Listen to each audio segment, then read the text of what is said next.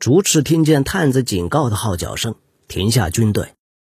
他已经马不停蹄地骑了一个多月，一路东行，横越大地，确信家乡的平原在北方千里之外。前方世界无远佛界，就连素台将军都不曾勘察。竹赤知道父亲最终会派人找他。先前他心里有一个声音，想掉头往北。一个人只要骑马，所有探子都能找到他，更不要说是整个军队一起移动的七千人。就算是瞎子，也有办法跟在后头。如果下雨的话，蹄印也许会被冲走。但令人沮丧的是，一路上苍穹又冷又蔚蓝，一丝云也没有。军队等着探子带来新命令时，战士让马儿停下，嚼食脚边的干草。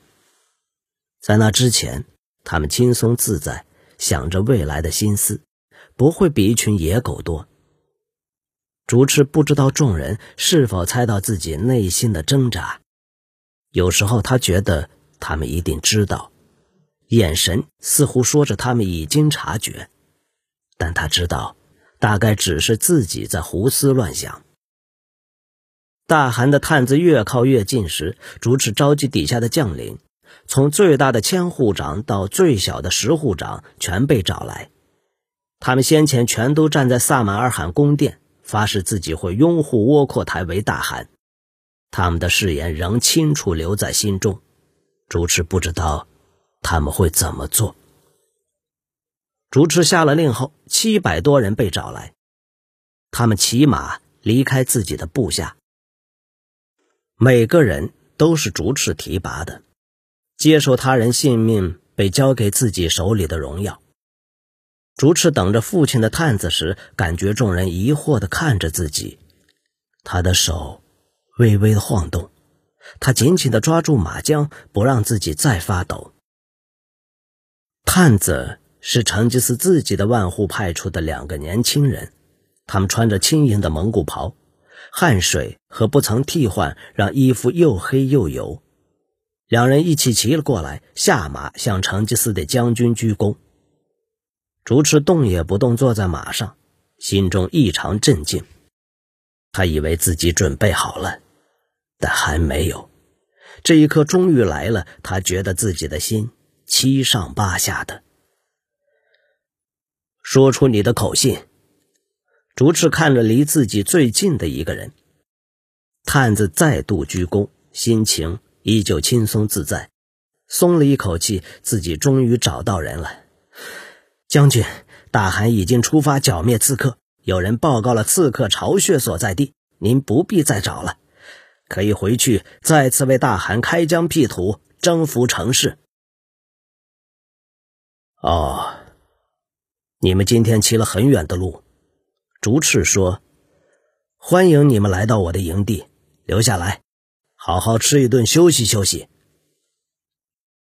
两名探子飞快的互看一眼，第一个探子回话：“啊，将军，我们不累，我们可以骑下去。”我不要听这种话。竹赤厉声说：“留下来吃东西，黄昏时我会再度召见你们。”这显然是在下令，探子只能服从。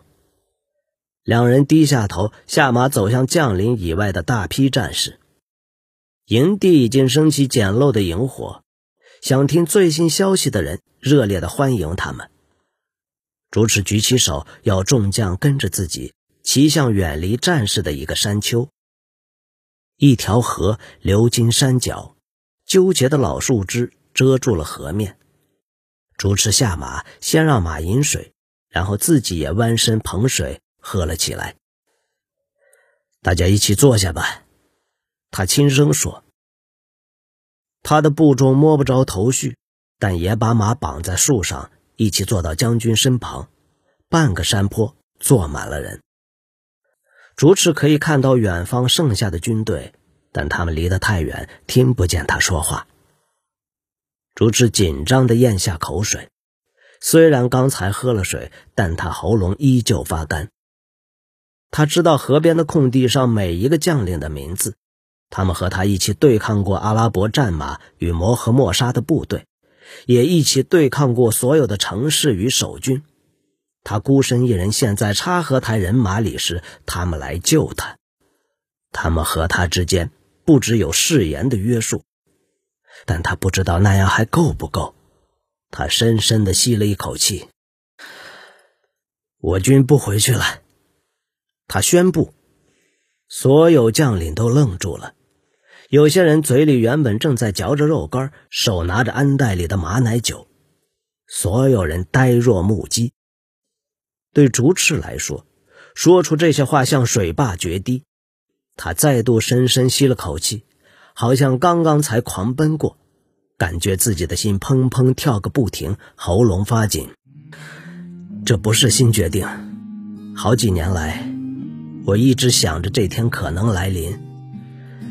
自从我斗老虎，我们开始攻城略地的时候，我就在思考这件事。我一直对我的父亲忠心耿耿，从来不曾违抗他。我给了他我的血，也给了他追随我人的血。我已经给了他太多。他看着部众沉默的脸庞，判断众人对这番话的反应。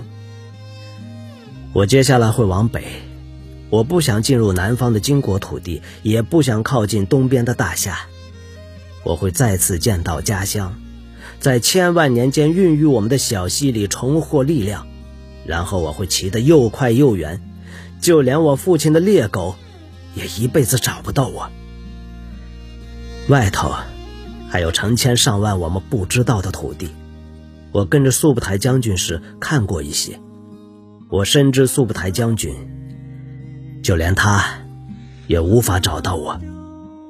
我会一直骑，直到世界的尽头，然后，在那里定居，建立属于我自己的王国。我不会留下任何足迹。等我父亲终于知道我不会回来时，他再也找不到我。竹池看到众人之中，许多人目瞪口呆。当然了，我不会命令你们跟着我。我不能，我在毡帐里没有家人，而你们之中许多人都有离开就再也见不到的老婆孩子。我不会要求你们，你们发誓效忠的是我父亲和窝阔台。如果你们与我共骑，就成了违背誓言的人，再也回不了蒙古。父亲不会放过我们。他会派人找我们，就算搜索数年都不会停下。他不会开恩，我是他的儿子，我比任何人都懂他的脾气。竹赤说话的同时，手指抚摸着安头的虎皮硬毛，感觉着父亲砍断虎头的粗糙边缘。他看见一个金人千户长缓缓的起身，他停下听他说话：“呃，将军。”他太过紧绷，声音断断续续。您为什么考虑这件事？竹赤微笑，但心中一阵苦涩。啊，孙图啊，因为我是我父亲的儿子，他号召了身边所有的人，建立了自己的部族。我是他的儿子，我能比他逊色吗？我也应该追随窝阔台，直到垂垂老矣。让生命只剩下遗憾。但是我现在告诉你，那不是我的性格。我的弟弟会继位，成为蒙古大汗。到了那时，他不会继续找我的。到了那一天，我会在一个没人听过成吉思汗名号的地方，帮自己找到妻子，生儿育女。竹赤扫视着河边的将士，他们直视着他，眼里没有迟疑。但有些人呆呆坐在原地，好像被人重重打了一拳。我可以独立自主，或许只有几年的时间，然后我就会疲惫不堪，被夺走性命。谁知道结局会是什么？但终于有一次，我可以说自己是自由的，那就是为什么我今天站在这里。金人千户长缓缓地坐了下去。思考着这件事，竹赤等着，他的部众让自己面无表情，不让周遭的人知道自己心中的想法。现在不是煽动群众的意气用事，每个人都会做出自己的决定，就和他一样。孙图突然开口：“将军，你得杀掉探子。”竹赤点头。那两个年轻人羊入虎口，但尚不自知。不能让他们回到父亲的身边，让父亲知道他在哪里。就算离开时他会掉头往北也一样。竹赤考虑要不要编个假故事，让他们回去回复父亲。但与其希望蒙过速不台将军那样的人，杀掉探子要更安全的多。他不曾低估速不台将军的惊人机智，也不曾低估父亲。如果探子就这样消失，他们会等上几个月，然后再派出新探子。到了那时，他早已不见人影。孙屠陷入沉思，竹赤凝视着他。他和周围的人一样，感觉到这个金人将领将替许多人发言。孙屠这一生。遭逢许多起落，先是蒙古大汗出现在他的金国家乡，接着又被带到阿拉伯诸国，而现在他在河边这个宁静的地方。他曾经站在最前线，对抗摩诃末沙最精良的骑兵。主持不知道他会说什么。大人，我在毡帐里有妻子，还有两个儿子。孙屠抬头说道。如果我不回去，他们会安然无恙吗？竹赤想要说谎，告诉他成吉思不会碰女人、小孩，但他只挣扎了一下就放弃了。他必须说实话。我不知道，我们不要自欺欺人。我父亲是个报复心极重的人，他可能会饶过他们，也可能不会。一切都要看他的选择。孙图点头，他已经看着眼前的年轻将军被自己的族人折磨数年。他尊敬大汗，但他视竹赤为儿子，他已将自己的命奉献给这个年轻人，而这个年轻人现在如此脆弱的站在他面前，等着再一次被拒绝。孙屠闭上眼。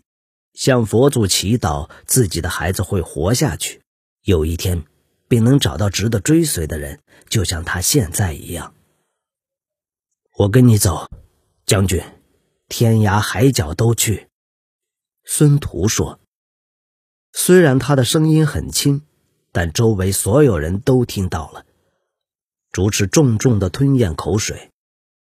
欢迎你，我的朋友。我不想一个人独行。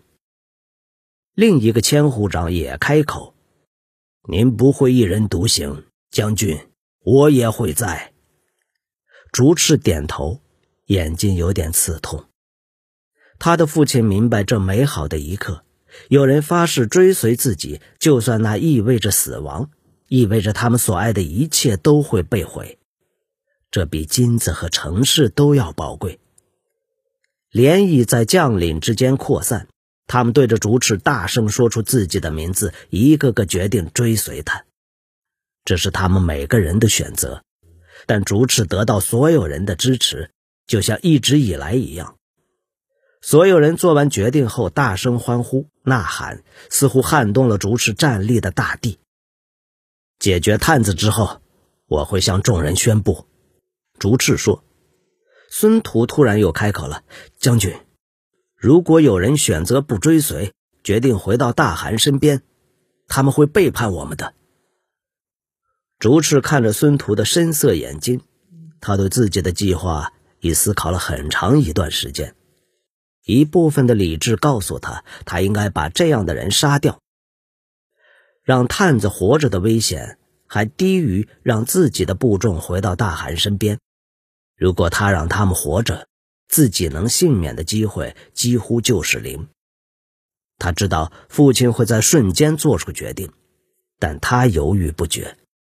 他感觉所有人看着自己，等着他下令。孙屠，我不会阻止他们，他说道。如果有任何人想回到家人身边，我会让他走。孙屠的脸抽搐了一下。